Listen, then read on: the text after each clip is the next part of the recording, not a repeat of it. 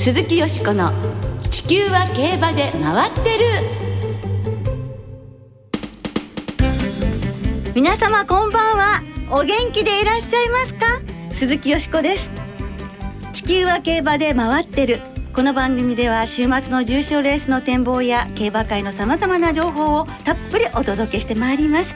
最後までよろしくお付き合いください。6月最後の放送とあっという間になってしまったんですけれども今日はご一緒してくださる中野ライタアナウンサーです、はい、中野ライタです。どうぞよろしくお願いいたします。よろしくお願いいたしますそしてよしこさん、はいお帰りなさい。この日を待ってました。もうありがとうございます私も待ってましたやっぱりねこう皆様のこう顔をね拝見できてやはりスタジオはいいなって思いますね。やっぱりスタジオいいですか？はい。そしてまたこうリスナーの皆様にも直接こう訴えかけられるっていう感じお伝えできるっていう感じがよりして、あのとてもなんかワクワクしています。いやあの、私ずっと番組この間もはい。リスナーとして聞かせていただいてたんですけど、ええ。あの十分そのあたりはあの、ええお電話でも伝わってきてましたけど、はい。でもやっぱりよしこさんはスタジオが似合いますよね。あらそうですか、うん嬉しいですね。思いますねはい、もうここからね、あのいろいろまたいろいろ注意はねして、あの気を抜いてはいけないんですけれども、万全なね、はいあの体制でお届けしていきたいと思いますので、改めてよろしくお願いいたします。ますまあね、あの中野ライターさんは久々三回目なんですよね、まだこの番番組。組も相当やってるんですけどね。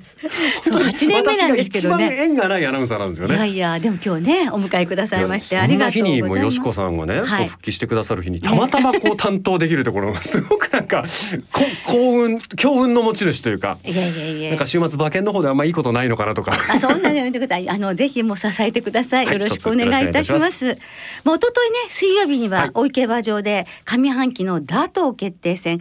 豪華メンバーがね集結した帝王賞が行われましたね。はい、そんな中でも海外からの帰国初戦、4歳となったクリスオベリルがん2馬審査抜け出して快勝でしたね。はいそして2着に1番人気オメガパフューム、3着中和ウィザード、4着逃げ粘ってのワイドファラオという結果になりました。はい、見応えもたっぷりでしたが、そうですねクリストベリルはこれで国内では7戦全勝ということでねやはりねあの強さを見せたんですが3歳馬でもダートではすっごい馬が先週ねいや。ーもう登場しましたから。驚きですね。いやあのアメリカンファラオの子供ではい。世界一強いんじゃないかって今言われ つつありますね。ケンタッキーダービーぜひと思いますけどどうなるでしょうか、でもそう3歳馬たちも強いのが登場してこの秋のダート戦線っていうのも本当に楽しみですね。そうですね。それから JRA でも今週はグランプリ宝塚記念が阪神競馬場で行われまして上半期を締めくくるドリームレースです。こちらも楽しみなメンバーが揃いました。熱戦を期待いたしましょう。鈴木よしこの地球は競馬で回ってる。この番組は JRA 日本中央競馬会の提供でお送りします。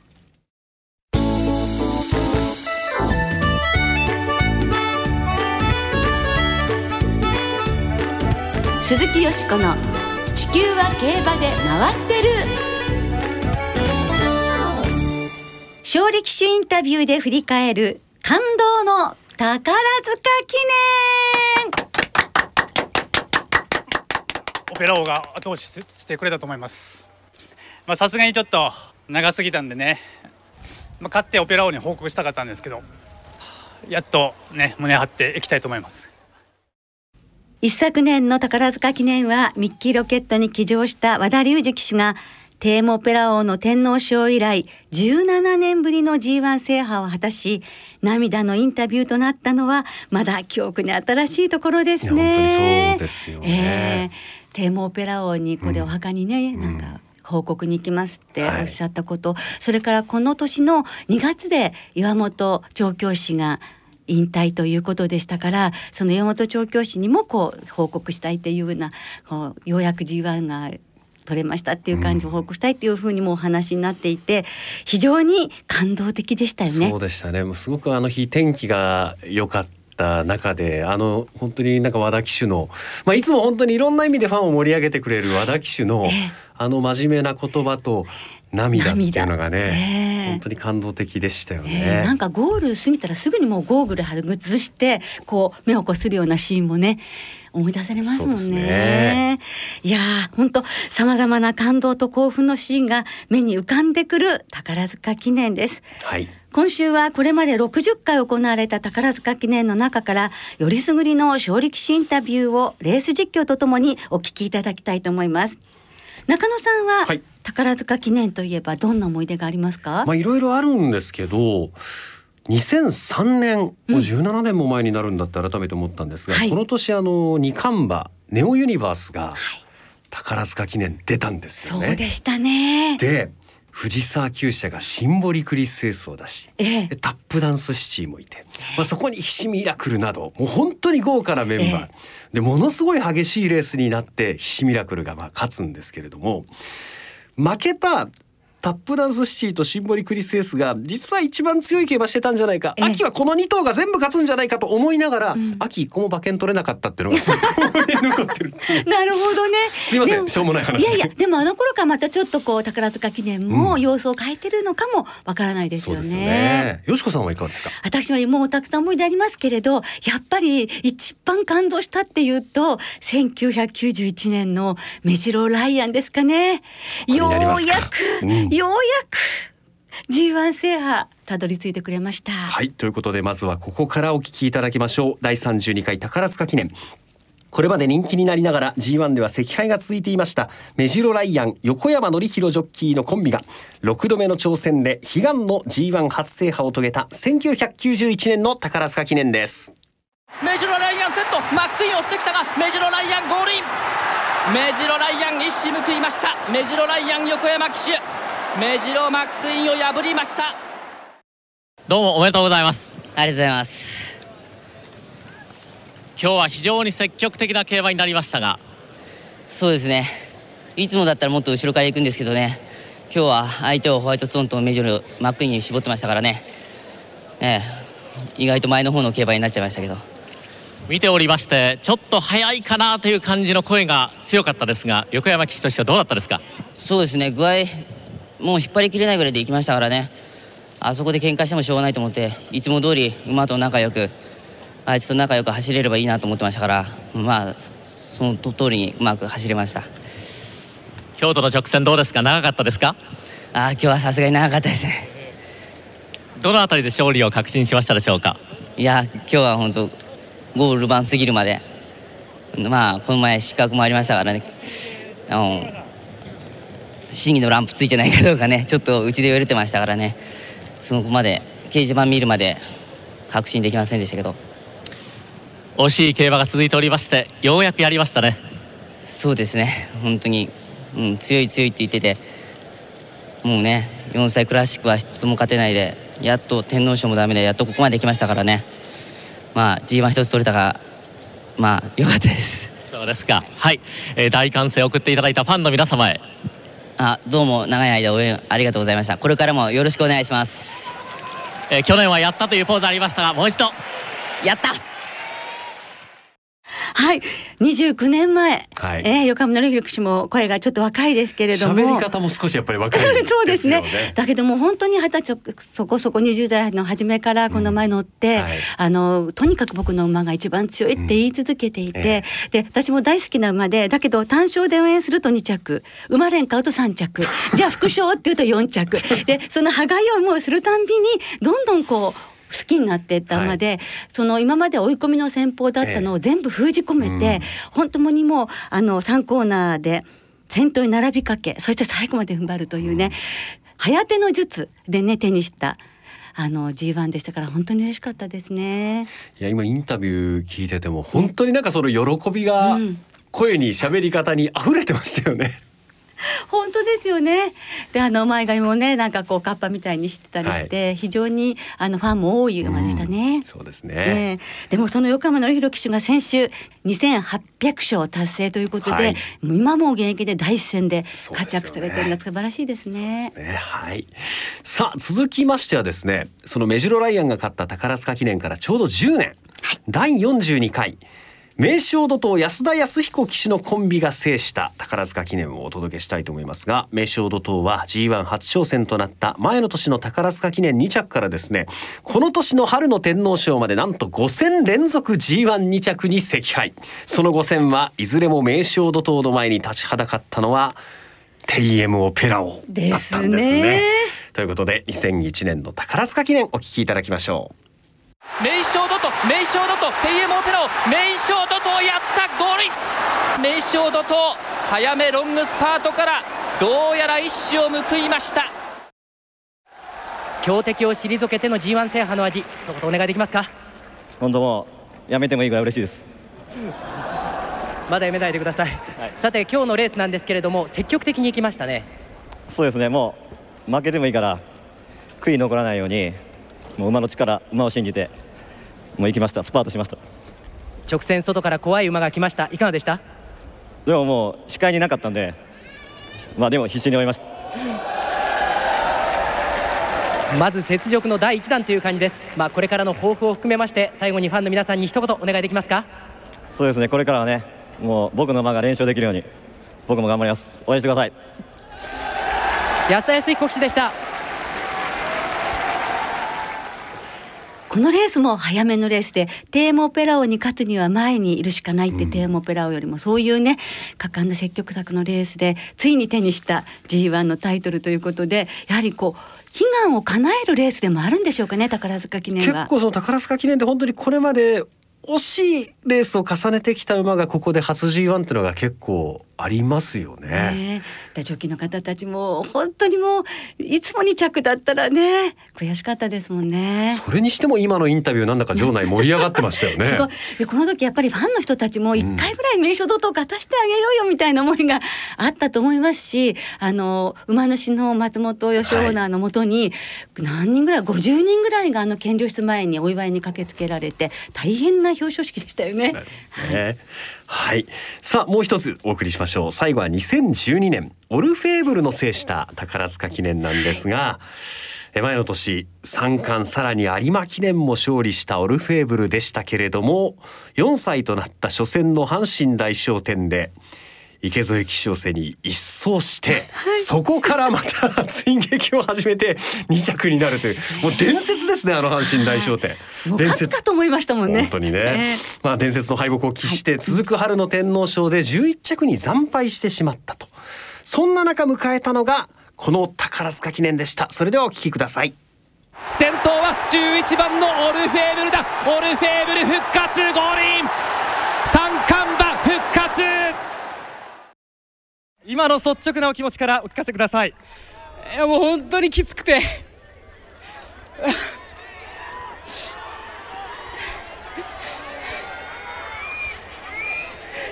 もう本当に良かったなって思います。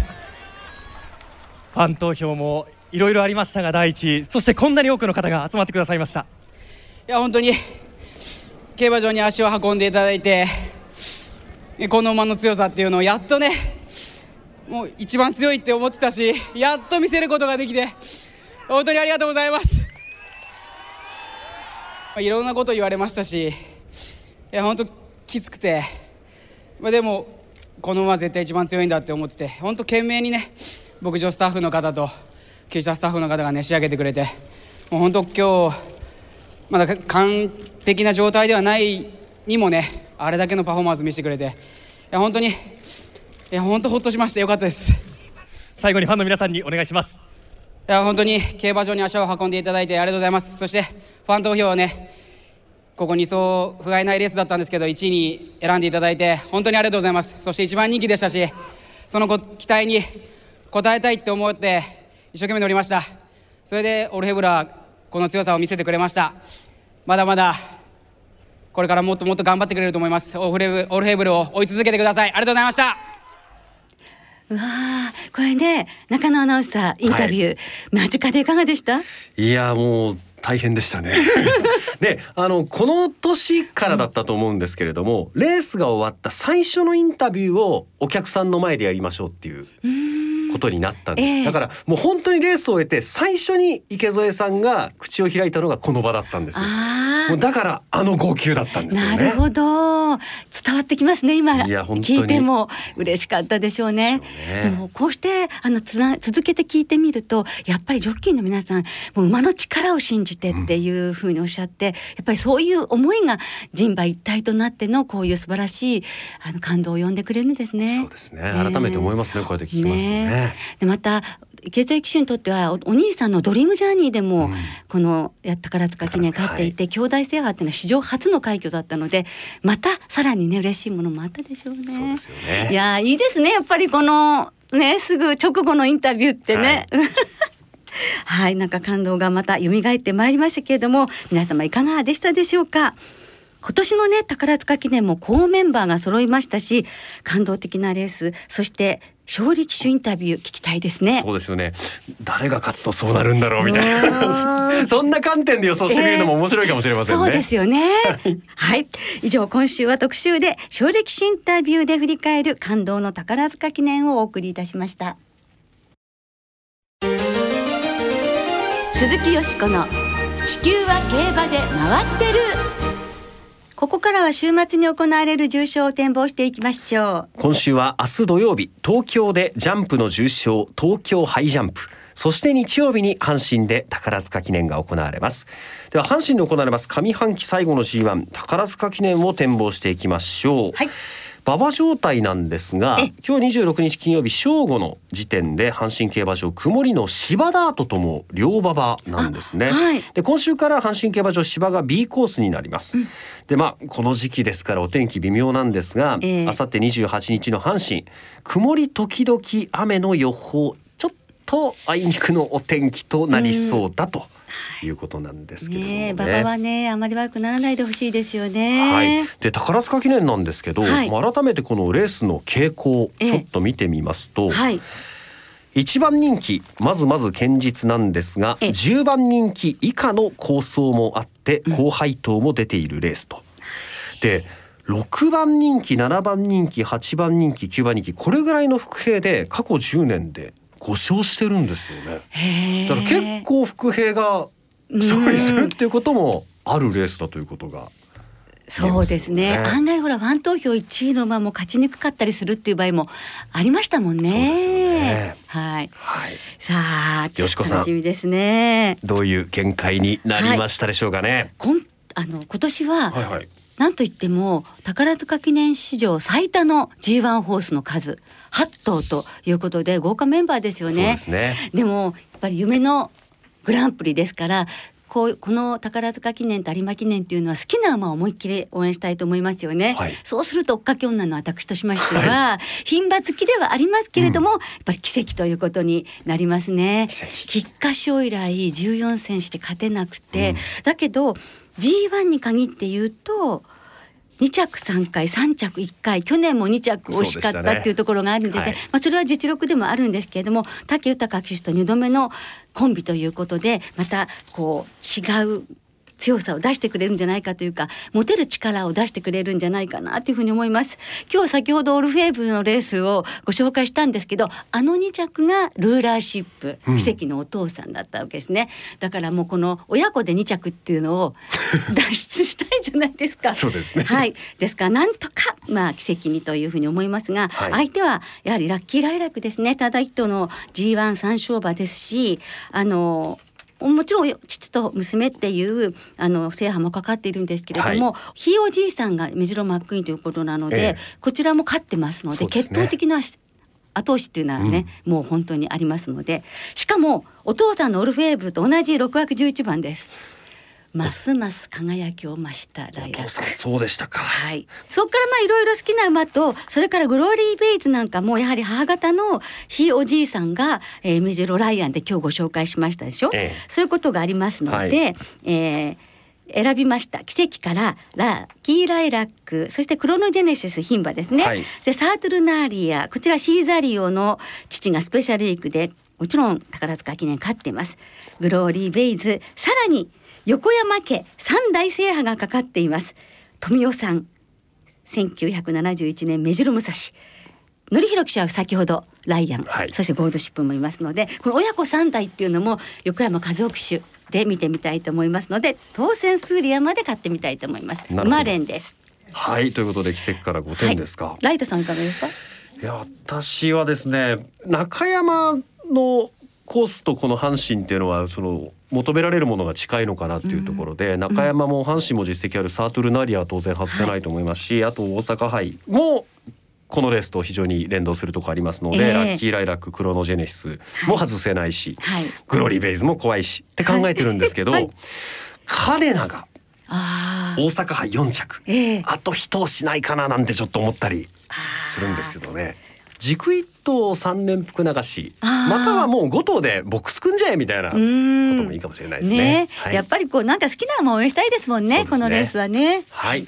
さあそれではリスナーの皆さんからいただいた予想もご紹介したいと思います。はいお願いします。えー、美穂村の住民さん宝塚記念ですが6月28日に開催されたのは過去2回。勝ち馬は1回目がドリームジャーニー2回目がラブリーデーでどちらも池江康俊厩舎。そこで人気薄ですがペルシアンナイトを狙ってみますと、お父さんハービンジャーなんですから距離は問題ないでしょう。和田ジョッキー天乗りですが期待していますと。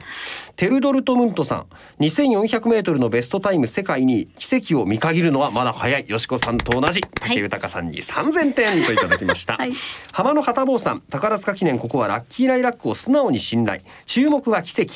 メジロライアンのようなドラマが見られたら最高です。奇跡人気ありますね。ね嬉しいな。あゆちさんは宝塚記念はラッキーライラックとサートゥルナーリア。ポカポカ湯たんぽさんは宝塚記念はラッキーライラック。去年のリスグラッシュ同様5歳になってから覚醒してきています。阪神内回りは得意の舞台なので G1 連勝に期待しますと。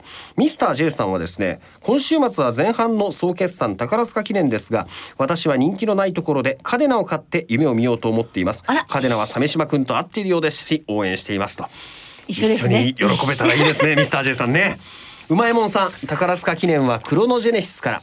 馬場悪化なら有利休み明けでも大丈夫、このレースは8枠がよく絡むので楽しみです。ということですね。中堅さんもクロノジェネシス。大阪杯で敗れてラッキーライラックと再び戦いますがリベンジに期待。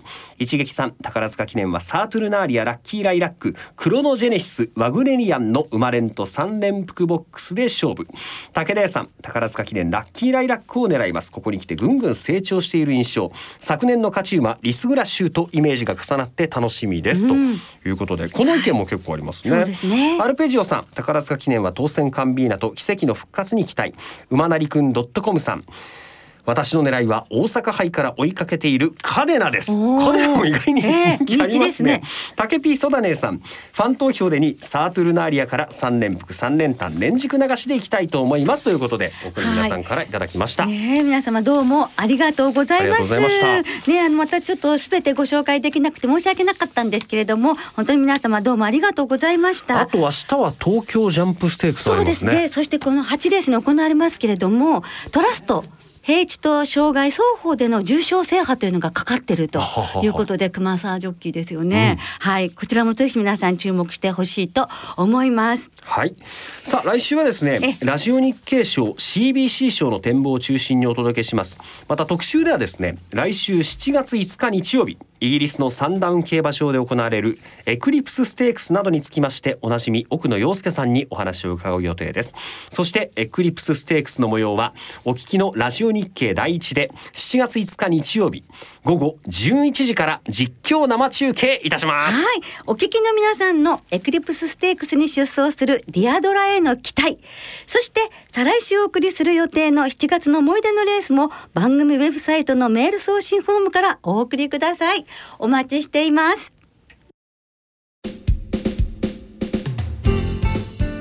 今日もそろそろお別れの時間となりました。今週末は東京阪神そして函館3つの競馬場での開催です。2歳戦が始まって一月がねもう過ぎようとしているんですが、はい。今週末は3競馬場で新馬戦が合わせて8レース。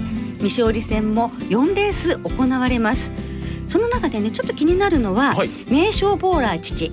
そして母が名将マンボの名将一姫土曜明日のね阪神5レースなんですけども、え初めて、まあ、名将マンボの初語ということで、えー楽しみたい初語になりますか。そうやっぱり7歳まで走ったのでねえ随分そのクラシック勝った時っていうのが昔に感じるんですけど、なんだけど初号なんですね。でもこれ楽しみですね。ね。お父さんも名称ボーラーですもんね。えー名称ブランドですからね。楽しみですね、はい、その2歳戦はですね9月6日まで単勝がお得です。JRA の2歳戦全場全レースの単勝を対象に通常の払い戻し金に売上の5%相当額上乗せされて払い戻しされます。今週も新型コロナウイルスの感染拡大防止のため無観客競馬となります電話投票インターネット投票をご利用いただきラジオ日経の中継などで競馬をお楽しみください。よろしくお願いいたします。お願いします。そして今週末発売は行われないんですが勝ち馬投票券の臨時払い戻しが一部の競馬場ウィンズエクセルを除いて実施されます。詳しくは JRA のホームページなどでご確認ください。はい今日はスタジオからで本当に私も楽しかったです。どうもありがとうございます。皆様もお付き合いいただきましてどうもありがとうございました。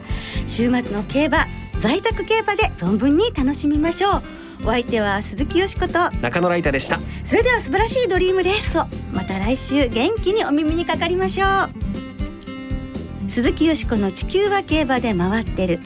この番組は JRA 日本中央競馬会の提供でお送りしました。